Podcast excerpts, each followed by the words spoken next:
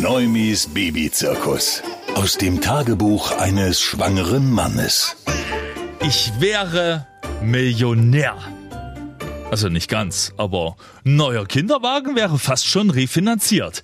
Wenn ich jedes Mal einen Euro nehmen würde, wenn irgendjemand mal wieder ihren schwangeren Bauch anfassen möchte. Neulich sogar eine vollkommen fremde Frau im Supermarkt, die einfach nur mit uns ein bisschen ins Gespräch gekommen ist. Das ist doch verrückt, oder?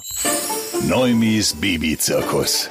Aus dem Tagebuch eines schwangeren Mannes.